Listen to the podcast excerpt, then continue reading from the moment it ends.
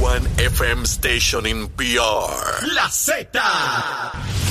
La, la, la salsa más caliente de este verano la tiene la Z. Salsa de la buena. ¿Entendiste? Y que suene pesado. WZMTFM 93.7 San Juan. WZMTFM 93.3 Ponce. Y WIOBFM 97.5 Mayagüez. Saca tu sunblock porque te vas a quemar con esta salsa. La emisora de la salsa número uno de Puerto Rico. Tu, tu emisora nacional de la salsa. Y escúchanos en nuestra aplicación La Música. Ya comenzó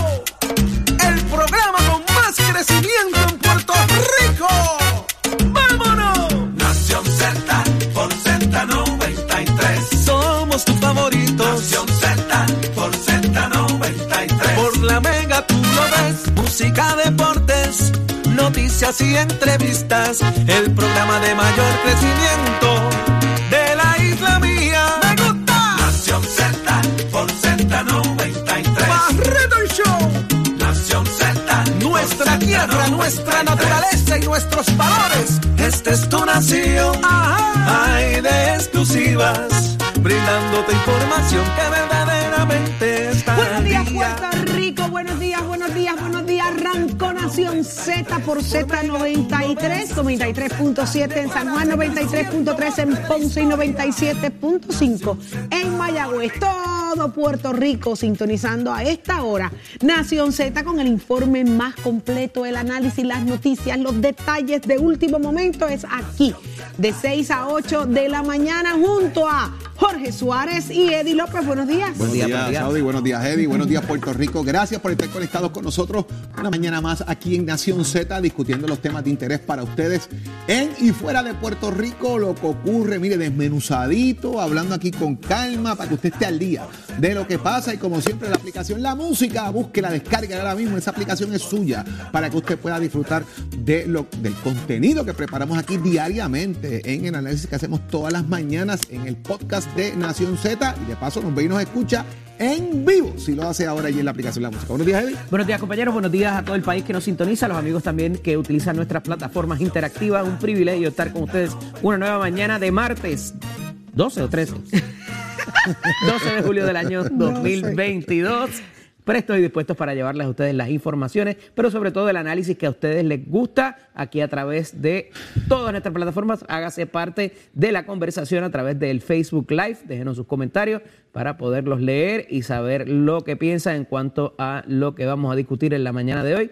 Tenemos un programa cargado de mucha información saudí. Así mismo es, Eddie. ¿Quiénes nos acompañan en la mañana de hoy, Jorge? Lourdes Sayas, quien es una de las aspirantes a la Portona Municipal de Trujillo Alto. Esta elección se llevará a cabo el próximo, el próximo sábado. Ella es la presidenta de la legislatura municipal de Trujillo Alto. ¿Qué nos tiene que decir? Aquí se entera usted, Nación Z. Ayer estuvo Pedro, Pedrito Rodríguez. Pedrito Rodríguez, hoy está ella. Eddie, ¿quién más nos acompaña? En nuestro panel de féminas de todos los martes va a estar la senadora Nitza Morán, así también como la ex candidata al movimiento Victoria Ciudadana, la licenciada Rosa Seguí. Y vamos a hablar de eso del mansplaining del gobernador a Jennifer González y también del silencio falocrático. Mm. ¿Qué es eso? Falocrático del Partido Independentista Ay, puertorriqueño en cuanto a las acusaciones de acoso laboral y sexual que se dieron y cómo esto se manejó por parte de la colectividad. Eddie, Eddie, este show no puede continuar si yo no sé lo que es falocrático.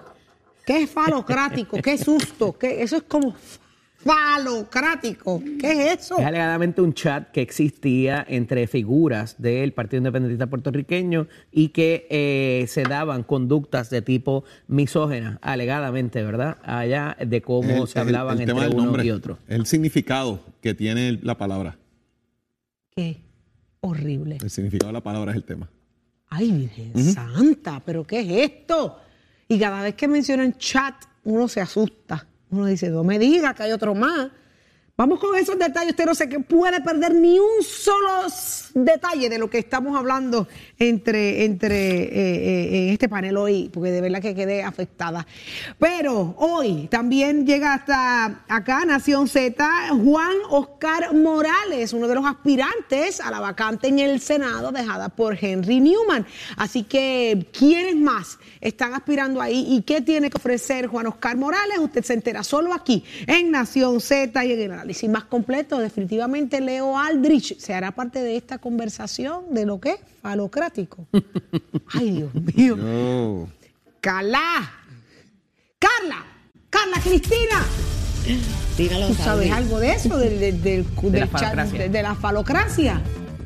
Eh, no tengo constancia del chat, pero si eso es cierto, es muy lamentable, definitivamente. Fuerte. Vamos con los titulares. Buenos días, Carla. Buenos días, Saudi, para ti, para Jorge, para Eddie, para todas las personas que nos ven y nos escuchan en los titulares. El presidente del Senado, José Luis Dalmao, sostuvo ayer que el proyecto que busca transferir 225.5 millones de dólares de la Corporación del Fondo del Seguro del Estado a las autoridades de energía eléctrica y de acueductos y alcantarillados no cuenta con los votos para ser aprobado en ese cuerpo legislativo y por su parte el gobernador Pedro Pierluisi sostuvo que es imposible establecer un tope al costo energético en la isla, tal como propone un proyecto a cuya firma el presidente de la Cámara de Representantes, Rafael Tatito Hernández, ha condicionado la medida que transfiere fondos entre las corporaciones públicas, mientras el presidente de la Comisión de Hacienda en el Senado, Juan Zaragoza, informó que mañana miércoles habrá vistas públicas para conocer por qué ciertas agencias gubernamentales no han pagado sus deudas a la Autoridad de Energía Eléctrica, pues, según dijo, hacerlo ayudaría a mitigar el aumento en la factura del servicio de luz.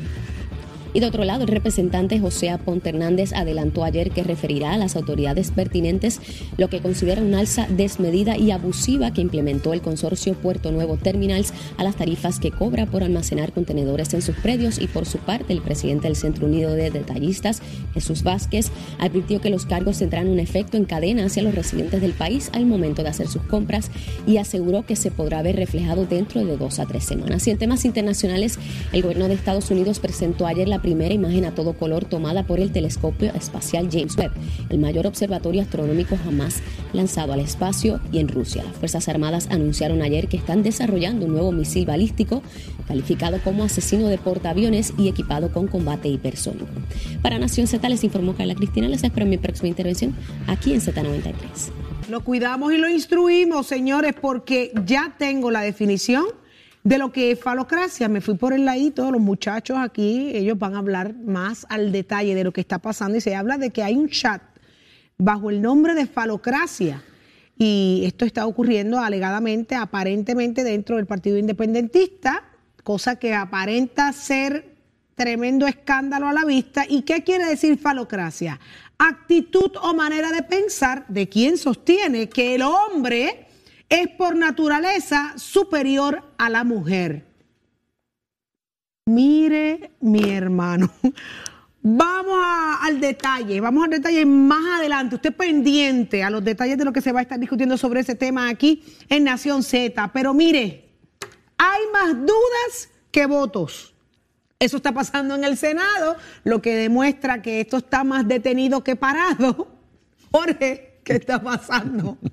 Ay, entre la falocracia y Solo en el Senado, la legislatura completa está. Dejando, toda la legislatura. dejando atrás un poco la falocracia legislativa. Ay, no me digas. Eh, la, la, realidad es que eh, ustedes bien saben que la Cámara de Representantes, pues ahora mismo está en un receso hasta el próximo 25 de julio, por lo tanto en la Cámara no está pasando absolutamente nada, concerniente al tema de la convocatoria de la extraordinaria. Si están pasando otros elementos, pero se están radicando medidas y otras cosas más, pero no está pasando nada eh, ahora mismo con el tema relacionado a la extraordinaria. Sin embargo, de hecho, la Cámara lo que tiene que atender es solamente el proyecto eh, que, tiene el gobernador relacionado al aumento de eh, energía eléctrica, de la mitigación de dicho aumento. Sin embargo, en el Senado sí hay trabajo. En el Senado hay que atender unos nombramientos que están dando vueltas, 19 nombramientos que envió el gobernador, 14 para llenar vacantes de la judicatura, pero también está el tema del proyecto para mitigar eh, el, alza en el costo de energía eléctrica. ¿Qué pasa? Pues según el portavoz, el presidente del Senado de Puerto Rico, José Luis Dalmau Santiago, en un caucus celebrado el día de ayer en el Senado, no hay votos Ni de coco ni de piña. ¿Cómo? No hay votos ni para los nombramientos, ni hay votos para, el, para la aprobación del proyecto. ¿En qué se basa quizás una de las preocupaciones que han levantado los legisladores populares de este tema? Es que el- se ha dicho que lo que se está buscando aquí es descabezar los chavos, el dinero, los, los- fondos que tiene la Corporación del Fondo del Seguro de Estado, dejarla pelada, de alguna manera decir que necesita esta pelada, está sin chavo y tenemos que privatizarla.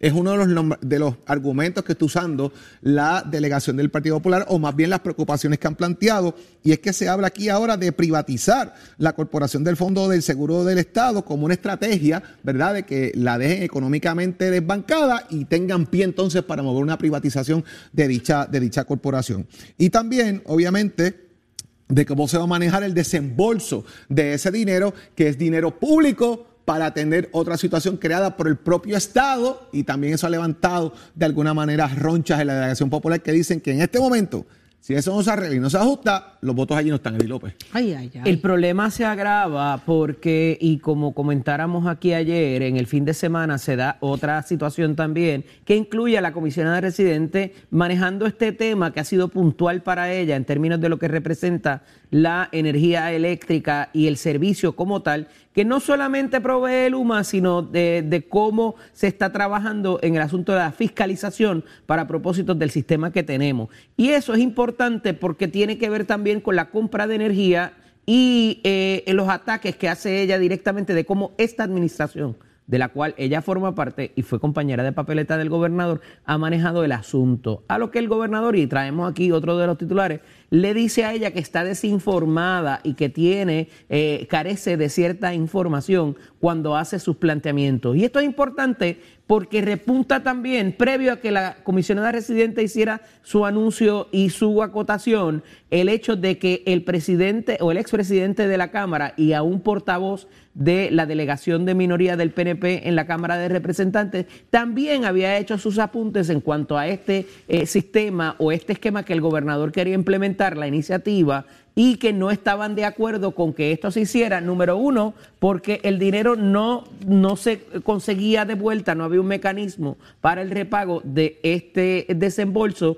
y tampoco eh, de alguna manera iba a formar a conformar una mitigación que fuera sustantiva o que no fuera o que fuera a de, más allá de un parcho a conseguir que no hubiera otros eh, aumentos adicionales. Por tanto, eh, simple y sencillamente era eh, tirarle, ¿verdad?, eh, agua a, la, a, a una llamarada que ya está fuera de control. Y a esos efectos, pues es que en dos vertientes, ya no solamente la comisionada residente, sino la propia delegación del PNP en Cámara y Senado. Senado ha sido, no ha sido tan vocal en este asunto, pero no tienen los votos para esta iniciativa del gobernador, que es la que forma parte de lo que es la sesión extraordinaria que el gobernador cita. Se ha traído aquí la posición inclusive de que esto es un subterfugio, simple y sencillamente para traer esos nombramientos que de otra manera no hubiesen tenido cabida en una sesión ordinaria.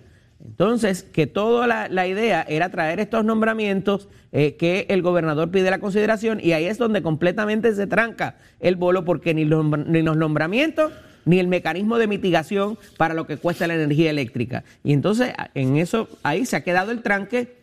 En Cámara particularmente, hasta el 25 no va a ocurrir nada por eh, propia voz del presidente eh, de la Cámara a esos efectos, que también tiene otras situaciones con el gobernador actualmente por la recién aprobada ley 52 que tiene que ver con las tasaciones y los planos de mensura. Y ahí está, ¿verdad? Un poco eh, la situación planteada, donde no hay movimiento en la delegación del Partido Popular, pero cuidado, porque la delegación del PNP tampoco está de acuerdo con los planteamientos y las iniciativas del gobernador, por lo cual me parece que dead in the water, como dice el americano. Le añado dos cosas a eso rápido. Le añado dos cosas a eso rápido, Eddie, que estás planteando. Número uno, el caso de Jennifer González, que el gobernador bien has mencionado. Usted está desinformada. Eso es un- una Por segunda vez, el gobernador le ha dicho a Jennifer González, usted está desinformada. Recuerden ustedes que Jennifer cuando comenzó a hablar de este tema de eh, con Paquito Párez, precisamente, eh, de las transacciones que se estaban dando también en relaciones al gobierno, el gobernador le dijo, usted no tiene toda la información, siéntese con Paquito Párez para que la ponga al día. Y ahora, nuevamente le dice, usted está desinformada, pero Jennifer no se quedó callada. ¿Le contestó? Seguro. ¿Qué y le dijo, yo tengo criterio propio, papá. Yo puedo estar de acuerdo contigo en unas cosas y en otras no. Yo tengo criterio propio. Y esto no se trata de democracia, se trata de que el PNP funcione así. Tú puedes pensar de una manera y yo de otra. Y tú puedes decir que esto está bien y yo que no. O sea, yo tengo criterio propio. Así dijo la comisionada residente en Washington con respecto a las expresiones del gobernador Pedro Pierluisi. Y con respecto al tema del Senado, Juan Zaragoza ha dicho que va detrás directamente de los deudores full de aquellos que deben chavito.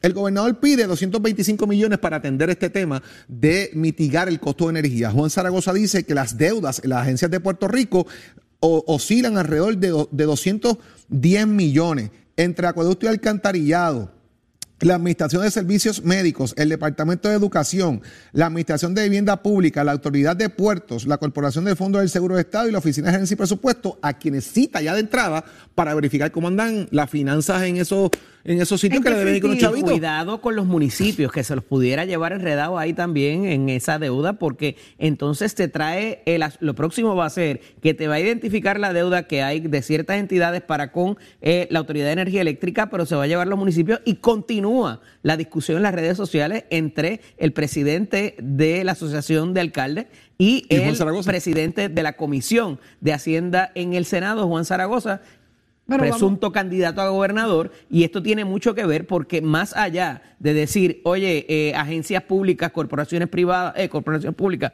paguen lo que le deben a la Autoridad de Energía Eléctrica y con eso vamos a mitigar pero te llevarías también enredado a los municipios pues que, no tienen cómo pagarlo. Pero que se con vayan todo si lo, del CELI y todo lo demás. si lo deben, que lo paguen, que se lo lleven. Pero es que este, si yo no la pago, me la cortan. Aquí hicieron unos acuerdos desde 1950, 60, de cómo funciona el tema de los municipios con la Autoridad de Energía Eléctrica. De ahí es que surge literalmente el tema de las condonaciones entre usos y acuerdos entre sí. Así es. Yo te doy un servicio a cambio de, y ese a cambio de era pues porque tú no me vas a cobrar una serie de servicios en los municipios.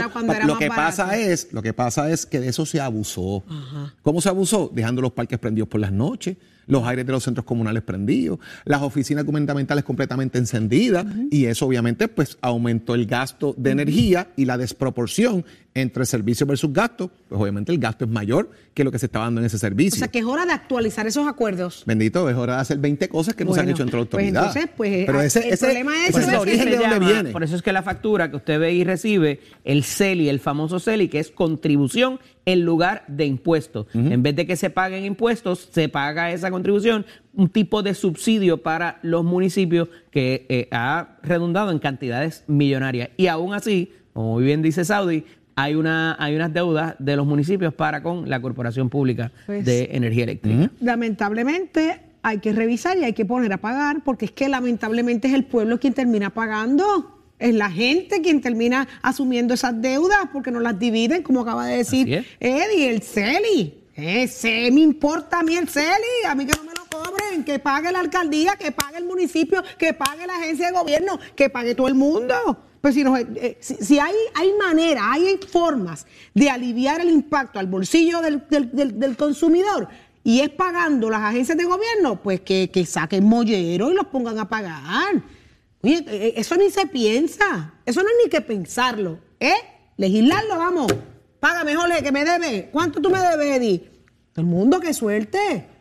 Ahí tienes ¿Cuáles son las agencias que van a estar? Bueno, van a citar, van a citar para una vista pública inmediatamente a la autoridad de acueducto alcantarillado. O sea que la autoridad de acueducto alcantarillado le debe energía, eléctrica. Pero es que la autoridad necesita energía para bombear agua. Pero es que, pues, que pague. De hecho, parte de los acuerdos que yo me acuerdo, que yo recuerdo, ¿verdad? Dentro del proceso legislativo, era que la autoridad de energía eléctrica quería comprar hidroeléctricas las hidroeléctricas que la autoridad no está usando, que están en desuso, la autoridad quería comprarlas para ellos producir su propia energía y bajar el costo que tenían de energía por bombeo de agua. O sea, eso, eso llegó a estar sobre el tapete. Lo que pasa es que en ese proceso, ¿cuál fue el tranque? La unión como estas plantas funcionan a través de unionados de la Autoridad de Energía Eléctrica, si yo traigo los empleados de la Autoridad de Energía Eléctrica a que operen estas plantas para generar energía, los convenios eh, hacían conflicto y no se pudo dar esa transacción. que se sienten las uniones a negociar. Eso también estuvo sobre la, sobre la mesa. Creo que hay 17 plantas hidroeléctricas en Puerto Rico. Estoy diciendo un número que es el que recuerdo, ¿verdad? No, no, no, no lo tengo sobre la mesa exactamente, pero oscilaban entre las 17 plantas y de estas habían unas cuantas que no estaban en función y la autoridad tenía interés en adquirirlas, produzco mi energía bajo mi gasto operacional y trabajo con esto. La unión, obviamente, quedaba el conflicto. Ok, pues que se sienten las uniones a negociar. ¿Qué otras agencias están Estaba pendientes? también citada a esta, la Administración de Servicios Médicos, ASEM, el Departamento paguen. de Educación de ¿Qué, Puerto Rico, tú me dices? El presupuesto más grande de este país que no está pagando agua ni luz. Luz, en Luz. este caso. Lo que Ok. pasa es que también es un wash, porque al final del día el dinero va a salir del dinero público, o sea que es sacar de un lado Pero son Para presupuestos asignados, pero son presupuestos asignados que administrativamente. Está bien, pero el dinero que- es público. O sea, que- lo- te lo van a sacar de tus Sí, contribuciones. lo van a mover va- de un lado a otro, pero, no- sigue siendo público. Pero a la hora de pagar la luz, me, va, me, me tiene que bajar a mí. Que, que es una pregunta válida. Si yo lo presupuesté, ¿Por qué no ¿por lo qué pagué? no lo pagué? A eso Es, voy. un- es una ¿Cuál pregunta válida. Ahora, en lo que presupuesté, subió la luz. Ajá, pues ahí sube, pues sube Me- el presupuesto. Pero es que ya lo tengo presupuestado. Yo no, No, puedo cambiar la partida presupuestaria para es eso. que yo lo tengo, presupuesté tengo en que presupuestarlo. Tengo que presupuestarlo no para da. el año que viene. Pues exacto, eso todo cuando, cuando el nuevo año fiscal, ahora, ahora, a partir del primero de agosto, Por ejemplo, de julio, el mejor ejemplo que tenemos es la gasolina. Fíjate que se dijo que tienen que bajar el uso de gastos de carros oficiales. Que no puede estar, exceptuando la policía, este julepe de llevarme el carro para arriba, para abajo, que tienen que eliminarlo porque la gasolina ha aumentado y había desbalanceado los presupuestos, porque ellos presupuestaron 10 pesos para gasolina y ahora me estoy gastando 20. Eso básicamente también pasa con el tema de la energía. Como no lo controlas, te va a cambiar el presupuesto. Ese es un ejemplo ahora de, de todo cómo el mundo funciona. tiene que hacer ajustes en las Y, partidas. eh, y ahí empezó el gobierno haciendo ajustes con la gasolina. Ajá. ¿Ves? Con el Pues tema de los todas carros. las agencias tienen que hacer ajustes y cambiar sus partidas. también ¿Cuál más? la Administración de Vivienda Pública, la Autoridad de Puertos, el propio Fondo del Seguro del Estado. Pero si el fondo tiene chavos como es, tiene chavos como Millo, le están hasta cogiendo prestado, ¿cómo no va a pagar el agua? La luz, perdón. Y la Oficina de Gerencia y Presupuesto, que más que otra cosa, me imagino que ella lo que va es a determinar las partidas. Porque esto es una vista pública para citar gente, digamos dónde estamos parados, quién está haciendo qué y cómo esto funciona. Tú me debes, no me debes, eh, quién tiene esto, cuál es el presupuesto fulano. Me por ahí va eso. me encanta que eso esté pasando, que todo el mundo esté ahora rindiendo cuentas de que, como bien se ha dicho, si yo administro eh, el- el- este dinero, usted tiene que dejar unas partidas para unas cosas y que esas partidas Lo que pasa es que muy bien con lo que trae Jorge ahora pudiera darse una situación a la inversa, ¿Cómo? que es que cuando tú ves lo que presupuestaste no es suficiente para el pago y entonces te puedes disparar en el pie porque buscando que las agencias paguen, de momento pueden virarse y decirte, pero es que tú no me estás dando suficiente en el presupuesto para hacer esos pagos, así que mira a ver lo que haces para el año que viene y entonces el ejercicio es todo lo contrario. Va, va a tener que sacar el fisco más dinero de dinero público para el pago de esa deuda, entonces no vas a poder mitigar y encima de eso vas a tener que, que te queda Oh. eh, meridianamente claro que tienes que presupuestarle más dinero a las agencias para ese pago de energía eléctrica. O cambiar todos esos contadores o contables que están haciendo administración y que están llevando las finanzas, porque le va a pasar como los alcaldes, bien dijiste, Eddie, todo el mundo se tiene que reinventar ahora y a cortar, mire, cortar gastos innecesarios. Sí, pero ¿qué vas a hacer? ¿A pagar el municipio gastos. o a pagar la, la No, no, no, agencia no, no. un día a la semana? Bueno, O sea, no, pero cortar, cortar. Tú, tú- ustedes saben que hay gastos de más, hay gastos de más en las agencias. ¿Cuántos asesores, cuántas cosas? Empiecen a cortar a todo el mundo y a cumplir con lo básico para que el pueblo reciba alivio. Y los que presupuestaron dinero y no lo utilizaron, ¿les van a honrar los créditos? ¿Cuáles? Porque si yo te presupuesto chavitos a ti ahora de que tengo 20 oficinas y cejé 10, pues yo lo presupuesté y lo pagué, ¿me vas a dar el crédito? No, pero tú lo vas a pagar cuando te llega la Nah. factura. Eso, te Tú- va, eso va- el- se convierte en, un sobrante. En el presupuesto lo cuadran de entrada y se desembolsa de antemano. ¿Ah, sí? Ah, sí, eso está presupuestado, está adjudicado. ¿Y La pregunta, la pregunta es, porque en, el presu- en la partida presupuestaria, a la agencia no le van a mandar una factura a la- eh, eh, mensualmente. Como nosotros. No, se cuadra por consumo que ellos tienen ya presupuestado. Y ese presupuesto que se estipula, que este es el gasto según lo que es el consumo basado del año pasado. Ah, caramba. y no se ah, proyecta en aumento. pro- ahí vamos. O cierre Saudi. Porque si yo cerré oficinas regionales. Pues un crédito. Ah, se lo van a honrar, es la Tienen pregunta. que honrárselo. Ahí está, porque ahí es donde voy. Le van a honrar Tienen que hacerlo. que puede ser un default de autoridad de no hacer esta cosa mensualmente, pero también puede ser un default de la agencia de no haber presupuestado cierres y que tenga dinero de más en un crédito. El problema es que ahora, págame. Espérate, que yo tengo chavos allá, papá. No me cobres tú a mí por seis meses Ahora ahora. que le toca a la agencia ¿Ves? demostrarle, O sea, decirle, esto es un give and take. Yo te pagué, eres tú quien me debe. Ah, pues usted está ex- exento, usted está exonerado de aquí. Es un give and take. Es, es- es como, es el tema de falta de comunicación en el gobierno y de cómo las cosas deben darse. Lo que yo sí entiendo es que de la misma forma que nos tratan a nosotros como consumidor, así se deben tratar todas las agencias de gobierno. El que deba pagar la, la luz no es gratis, no es gratis y nos está costando más a nosotros, acá, a los puertorriqueños. Si se debe, se paga. Y si sobra, se le devuelva o se le acredita. Ahí está. Crédito, crédito. Esos chavitos no los devuelven. Crédito, un crédito. Crédito, pues, crédito, pues, crédito, crédito. Pero pues, que ajusten, que ajusten, que duele, que, que duele mucho. Mira, psst, Tato Hernández, somos deporte. Pónchemelo ahí. ¿Por qué? No me digan eso. pela, ¿no? ¿Qué es lo que estaba pasando? Perdieron los Red Sox anoche. Eddie, pero tú me tienes que enviar un texto Miren la risa maquiavélica Dios de Eddie. mío, sí, ahora Maquiavélica no burlona. tenemos, tenemos otra Ayer- cosa ayer- más ayer importante perdí. de que hablar, pero antes que nada, Titi, habla, en abordando el tema que usted está hablando, Ah, ¿sabes que yo tengo unos pichones por ahí? Ahí hay unos hoteles que deben mucho chavo y no han pagado la luz. También. Ay, pensé en voz alta, vamos a los deportes, señoras y señores, vamos para el baloncesto Jesús. superior nacional, que ese campo no me toca a mí, eso es a ustedes. Bueno, vámonos por aquí para abajo, está muy interesante el baloncesto superior nacional, Arecibo y Carolina estaban anoche en tremendo partido, Arecibo ganó el primer partido, pero Carolina, los gigantes se lo ganaron anoche por un puntito. 84-83, señoras y señores, a ver si podemos terminar ahí de verlo. Miren ahí la jugada, oigan un clase canastazo, faltando nada, le dio la victoria, mira para allá.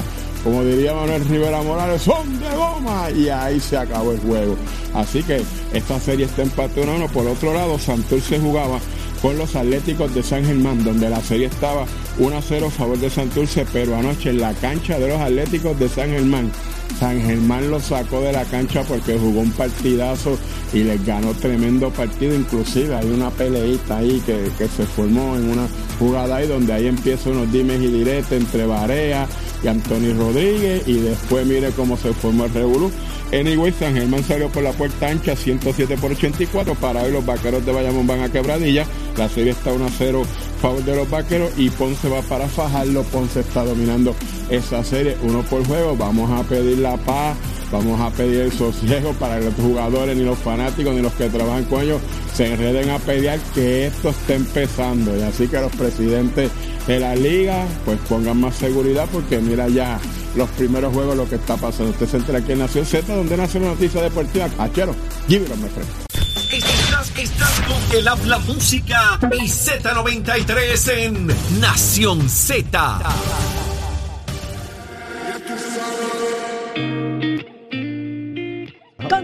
Nación Z por Z93. Óigame, Eddie López. Vamos a hablar de inmediato con Rosa Seguí y, la, eh, eh, y con Nitza Morán, que ya está lista para el análisis del día. Adelante. Gracias, Audi. Damos paso al segmento del análisis del día. Y como muy bien mencionaste, está con nosotros la senadora por el Partido Nuevo Progresista en San Juan, eh, eh, Nitza Morán. Buenos días, Nitza, bienvenida. los televidentes. Está con nosotros también la portavoz del Movimiento Victoria Ciudadana, la amiga Rosa y licenciada Rosa Seguí. Buenos días, eh, Rosa. Buenos días a todas las personas que nos sintonizan, compañeras, y a todos los que están en el estudio. Un placer tenerlas ambas conmigo en la mañana de hoy. Y tenemos que hablar de dos asuntos que un poco, eh, o bastante debo decir, eh, tocan los asuntos de la mujer en Puerto Rico. Y es que ayer, por segunda ocasión, el gobernador hace unas expresiones sobre la comisionada residente donde habla de lo desinformada que está por el asunto de que está trascendiendo en la eh, con la energía, con el servicio de energía eléctrica y la situación con Luma, el requerimiento que hace la comisionada residente en términos de que se le den eh, o se provean más garras para la fiscalización del contrato y siendo la gobernadora la candidata, ¿verdad? Eh, O, la, o más bien la compañera de papeleta del gobernador de esta administración, pues pone un poco de manifiesto quizás la falta de comunicación como mínimo eh, y en vez de quizás hablarse eh, entre ellos, el gobernador sale a decir que la comisionada residente está desinformada. Comienzo con, contigo, licenciada, para propósitos de, de comenzar la- el, el diálogo. Sí, me parece que No, no, deberíamos eh, coartar las expresiones cuando son a favor del pueblo de Puerto Rico. Yo creo que las expresiones de la comisionada residente eh, van de acuerdo a, una línea histórica, ¿verdad? Ella utiliza datos y nos dice que se ha intentado en Puerto Rico de hacer estas políticas que han sido fallidas, que han sido desastrosas, de quitar dinero de una corporación pública. Eh, para tratar de salvar problemas eh, en, otras, eh, en otras agencias, en otras corporaciones, en este caso una entidad privada. El problema en Puerto Rico, ¿verdad?, eh, que tenemos es con el combustible, con la utilización de combustibles fósiles. La misma, el mismo, la misma proyecto del Senado 931 dispone, ¿verdad?, que continúa un alza que no es controlable en Puerto Rico. Así que mientras continuemos tratando de remediar algo que no está en nuestras manos, pues no vamos a poder salir de esto. Así que me parece que la, que la comisionada tiene la información correcta, que tiene derecho a expresarse y yo creo que no es contradecida por las expresiones del gobernador, porque ya está haciendo un llamado a más fiscalización del contrato de Luma, ¿verdad? A cómo identificar, por ejemplo, los 750 millones que tiene Luma de reserva para emergencias que no se quieren tocar y se quieren tocar lo de la Corporación de Fondo del Seguro del Estado. Así que me parece que tiene la información eh, y me parece que es correcta. Senadora, ¿esto abre la brecha ya para una, una posible aspiración primarista por parte de la comisionada residente contra el gobernador en funciones? Bueno, Eddie, te puedo decir que en estos momentos no. Este, en, eh, la comisionada residente en ningún momento ha estado hablando de una candidatura, sino más bien ha estado, ¿verdad?, atenta a todo lo que está pasando en Puerto Rico. Ella, este, sí hace mención de, ¿verdad?, de la situación de Luma que, que y de los fondos del Fondo de Seguro del Estado y otras situaciones que están, ¿verdad?, en estos, estos momentos ocurriendo con la Junta de Control Fiscal. Más, allá de eso, no es momento de hablar candidatura, ambos lo han expresado, simplemente a la comisionada residente, ¿verdad? No voy a despachar esto simple, pero la realidad fue que se le hizo unas preguntas y ella reaccionó. Este, pero ¿por qué no llamarse quizás y, trabajar la situación y el gobernador salir públicamente a decir que ya está desinformada por segunda vez? Ya lo había dicho en otro asunto que tenía que ver con el Departamento de Hacienda, de que, ¿verdad? De que eh, tenía que comunicarse con el secretario de Hacienda si quería la información antes de hablar públicamente, ¿verdad? Es lo que es lo que el gobernador está diciendo. Sí, ah, seguramente recordemos, ¿verdad?, que la comisionada residente este, viaja mucho a Washington y regresa a Puerto Rico, seguramente a lo mejor algunas transacciones, no es que esté desinformada, es que básicamente no es una información que le llega directa a la comisionada y en ese asunto sí podríamos estar compartiendo con ella, que es lo que ha dicho el gobernador, eh, algunos detalles de algunas premisas que se están dando en las noticias en Puerto Rico referente a todo lo que está trascendiendo. Eh, no es que hay una guerra interna, no es que no se están hablando, sí existe la comunicación, de hecho todos los anuncios de de, los fondos federales que están viniendo a Puerto Rico, ¿verdad? Es una comunicación que se mantiene con el gobernador constantemente. Así que yo creo que esto fue una reacción a una pregunta periodística este que se ha ido de proporción y seguramente no todos tenemos constancia de las intimidades de algunos asuntos, ¿verdad? Que se dilucidan en Fortaleza a puerta cerrada, pero sí estamos consonos de que ambos están mirando que sea todo al bienestar de Puerto Rico. Eso, eso sí a mí me consta, lo hemos visto en la trayectoria con el gobernador, lo hemos visto con la trayectoria de la comisionada residente y ambos están haciendo su trabajo en su en sus puestos, este, cada uno, ¿verdad? Mirando que Puerto Rico se le haga justicia, eh, mirando que la Junta de Control Fiscal eh, no lo fiscalice más de lo debido, lo estamos viendo con los proyectos de ley, así que yo creo que es un trabajo en equipo y vamos a seguir colaborando, ¿verdad?, en lo que nosotros nos empete como legislatura para mejorar, ¿verdad?, la, la situación que está pasando económicamente en Puerto Rico. Doy paso al, próximo tema para aprovechar el tiempo y es que el pasado sábado se da un informe por parte del secretario general del Partido Independentista Puertorriqueño donde se trae lo que fue la situación de una alegada querella de acoso sexual y laboral y un silencio sepulcral que ha habido en términos de reaccionar a lo que allí se determinó que un poco eh, ¿verdad? Eh, levanta toda levanta toda sospecha o, o wrongdoing, como dice el americano, sobre lo que las alegaciones que hacen eh, ciertas féminas dentro de la colectividad del Partido Independentista puertorriqueña En otras instancias han sido muy vocales, inclusive cuando ocurrió lo del Partido Independentista puertorriqueño. Y tenemos una instancia donde eh, el, secretario general habla siendo, me parece, senador en ese momento, en la vista de confirmación, eh, me, parece que casi seguro que, es de la, de la Procuradora de las Mujeres. Quería que escucharan el, el audio para que me reaccionaran. Eh, producción, si por favor lo podemos poner al aire, por favor. Que vino al país a escuchar. Si usted cree que el manejo por parte del gobernador, que sus dos asesores principales lo ponen en conocimiento sobre conducta constitutiva, y usted no puede decir si actuó correctamente al no investigar, al no activar un protocolo Ahí eh, es una vista pública, eh, me parece que para la confirmación de la, de la procuradora de la familia, de la, de la mujer, en un momento dado, donde muy incisivo sobre lo que había ocurrido con dos asesores eh, del gobernador en ese momento. Entiendo que el gobernador Rosello, y ahora parece haber un silencio nuevamente en las filas del PIB en torno a cómo se despacha esta situación un sábado en una conferencia de prensa. Comienzo con usted, senadora, para propósito de la discusión. Sí, para comenzar, ¿verdad? Yo me alegro mucho que esta víctima haya tomado verdad la decisión de ir, de ir público. Yo creo que ya esto ha llegado a un momento que es intolerable. Más intolerable es ver verdad cómo eh, los líderes de ciertos de ciertas ramas verdad eh, pasan por desapercibido cuando le sucede el proceso en la casa.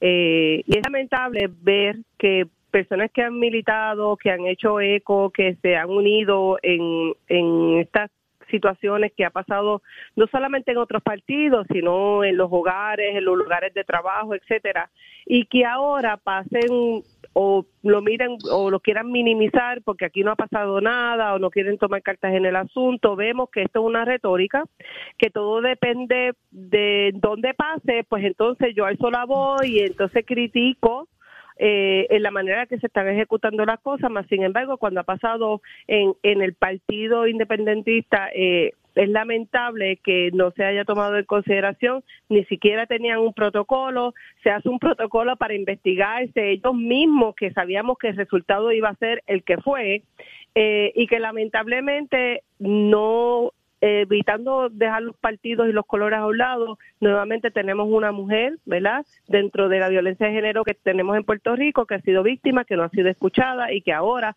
ha tenido que tomar las cartas en el asunto a otro nivel.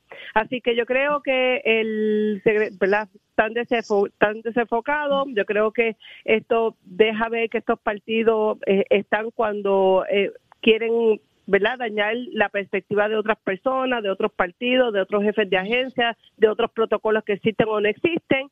Más sin embargo, es muy fácil criticar, pero a la hora de, ellos ejecutar tenemos cero. Así que yo creo que las personas debemos de, estar muy pendientes de todas estas personas que se hacen eco en un momento dado y que simplemente pasan por ser desapercibidos una otra nuevo, nueva violencia en acoso laboral. Eh, y miremos que estos partidos realmente no traen nada nuevo eh, son más de lo mismo eh, y cometen los mismos errores que cualquier otra persona. Yo no quiero decir que él no ha hecho nada, pero simplemente cometió un, un error graso que, que no debería de estar pasando. Estamos en un estado de emergencia, vimos que el gobernador lo extendió por un año más, así que nuevamente eh, tenemos que estar pendientes nosotros como personas, como constituyentes y como legisladores. Claro. son las personas que elegimos para estar, estar haciendo eco y velar y velar por los derechos humanos. Licenciada, aquí parece haber, ¿verdad?, dos varas distintas, eh, un poco de otra actitud eh, cuando pasó inclusive dentro del movimiento Victoria Ciudadana también, además de que esto es del Partido Independentista, cuando pasó la situación con Néstor Duprey, también se actuó de una forma, eh, aquí se, se piden otros rendimientos de cuenta. ¿Qué podemos esperar en cuanto a esto? El, el movimiento se ha expresado eh, a través de Eva Prado, hay, hay, ciertas figuras que sí se han expresado. ¿Qué puede pasar aquí? ¿Qué, qué verdaderamente debió haber pasado? Eh, bueno, es, bien difícil decir qué es lo que debió haber pasado con, un tema, como dice la senadora, estamos viviendo una crisis por la emergencia que tenemos de violencia de género.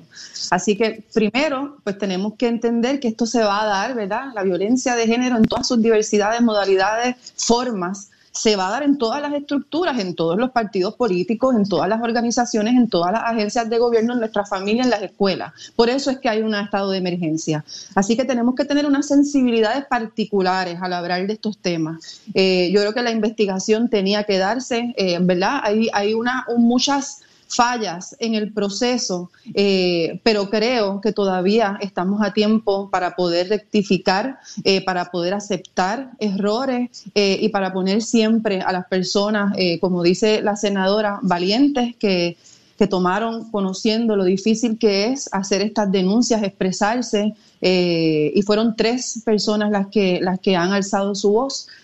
así que uh, sí ha habido no fue una sola persona, fueron tres. Sí, y no se exigió renuncias, aquí hubo debido proceso de ley porque era una figura bastante cercana a eh, tanto la senadora como eh, al secretario general del partido. Entonces parece que el tratamiento es distinto porque aquí no se exigieron renuncias ni se eh, ni tan siquiera se, se, se solicitó el que se le relevara de sus funciones o de empleo y sueldo mientras se hacía la investigación que duró desde abril, desde el 2 de abril hasta esta fecha. Sí, la, la verdad es que no, no, no entiendo, ¿verdad? ¿Cuál fue ese esa análisis que, se hizo? Porque tengo que, decir que limitarlo a lo legal, a determinar si hubo acoso, acoso eh, sexual según la definición de ley, si hubo hostigamiento laboral en un entorno laboral, yo creo que tenemos que trascender. Nunca violando el debido proceso de ley de ninguna de las partes envueltas, ¿verdad? Porque la validación en este tipo de denuncia no significa que se da por cierto los hechos, sino que dice que se acepta, ¿verdad? Que no, no se despacha, no se ignora, no se silencia. Eh, así que estos son temas nuevos, particulares, que hay que tomar caso a caso. Eh, yo creo que ha habido muchísima crítica al manejo eh, y yo creo que podemos mejorar, yo creo que estamos a tiempo, mi llamado, aceptar los errores, ver cómo podemos remediarlo, ¿verdad? Yo creo que el país está bien pendiente. Yo creo que hay que ser consecuentes, ¿verdad? En estos temas no podemos simplemente atacar al Partido Independentista puertorriqueño eh, por estas fallas. Yo creo que tenemos que hacer un llamado a mejorar como, como, como sociedad, como gobierno, ¿verdad? Y atender estos asuntos eh, de una manera que no se vea que estamos yéndonos en la, politiquería, sino que estamos atendiendo el asunto medular, ¿verdad? De la violencia de género en todos sus aspectos, ¿verdad? De las mujeres, de poder decidir por nuestros cuerpos, eh, ser consecuentes con el mansplaining, ¿verdad? No querer que hablen sobre lo que sabemos. Así que hay muchas cosas que tenemos que, que cuidar cuando especialmente, ¿verdad? Eh, en el caso de María de Lourdes, una mujer, quizás tenemos que respetar un espacio, eh, quizás es un proceso muy difícil para ella, yo no lo sé, ¿verdad? Pero no quisiera ir al ataque de otras mujeres que están dentro de estas situaciones, eh, porque me parece que la solidaridad y la empatía de su empleado, o sea, hay una relación ahí, sí hay una relación patrono Lo que sucede es que no sé, Entonces, pero yo tengo mis dudas como abogada, si esto obedece también una, una, unas recomendaciones legales por, por, por, la demanda, no lo sé. solo sé que tenemos que siempre centrarnos en las víctimas, en validar y en mejorar nuestros protocolos y nuestros procesos. En cuanto a la alegación de Victoria Ciudadana, ¿verdad? Eh, eh, las alegaciones que hizo la compañera o ex compañera de Néstor Duprey fueron un jueves en la noche, ya él, salieron a la luz pública viernes el sábado se estaba reuniendo el liderato del movimiento y se tomaron unas decisiones eh, rápidamente, ¿verdad? No Por me eso, gustaría parecería que se toman unas decisiones rápidamente en una instancia y en otras pues hay que investigar mejor. Se me, se me termina el tiempo, pero agradecida de ambas porque estuvieran ahí. Bien importante en el asunto del acoso laboral, no solamente se protege la relación eh, patrono-empleado, sino se extiende inclusive hasta los clientes, muchas ocasiones en los lugares de trabajo, así que cuidado, no solamente se, se limita a esa esfera. Agradecido de ambas, tengan excelente día. Pues, buen día a todos. Buen día, hasta luego. y pasamos contigo. Gracias a los tres por ese valioso análisis. Y ya está listo Tato Hernández, softball femenino. está matando, Tato. A mí me clase toallazo. Pensé en voz alta nuevamente, Titi, perdóneme, perdóneme, perdóneme unas expresiones que oí por ahí como que me resultaron atollados. ¿Por qué te quieres sentar para este lado? No me quiero sentar para allá. Déjeme hacer los deportes. Vámonos con el softball femenino, que la cosa está muy buena. Campeonato mundial. El equipo de Puerto Rico ya ganó el primer juego a México. Tres carreras por una. Licho Ocasio pichó completo. Óigame, ponchó a nueve. Batió también muy bien. Batió de 3-2. Dos anotadas dos empujadas, así que muy bien para el equipo de Puerto Rico, juega mañana miércoles, así que aquí usted se entera de los resultados y también quiero aprovechar en la sesión que siempre digo a los padres que me manden todas las cosas de la información de su y todo, pues mira, la le toca a Vega Baja. El equipo que vamos a poner en pantalla es el equipo campeón de la categoría 7 y 8 añitos de Vega Baja por quinto año consecutivo. Salen campeones a nivel de las pequeñas ligas, así que Guanín y todo su staff tienen que estar celebrando. Ahí juega el hijo de mi sobrino el que está también jugando en segunda y tercera base, se juega de todo, el DAO, así que felicidades para todos, todo él está a los padres de Vega Baja, al alcalde, que cooperan mucho con ese equipito, ya llevan cinco campeones, así que enhorabuena, usted siempre envía la información en mis redes sociales, somos deporte, de toda esa labor que están haciendo en cualquier rama deportiva que usted se entera aquí en Nación Z, somos deporte, y give it my.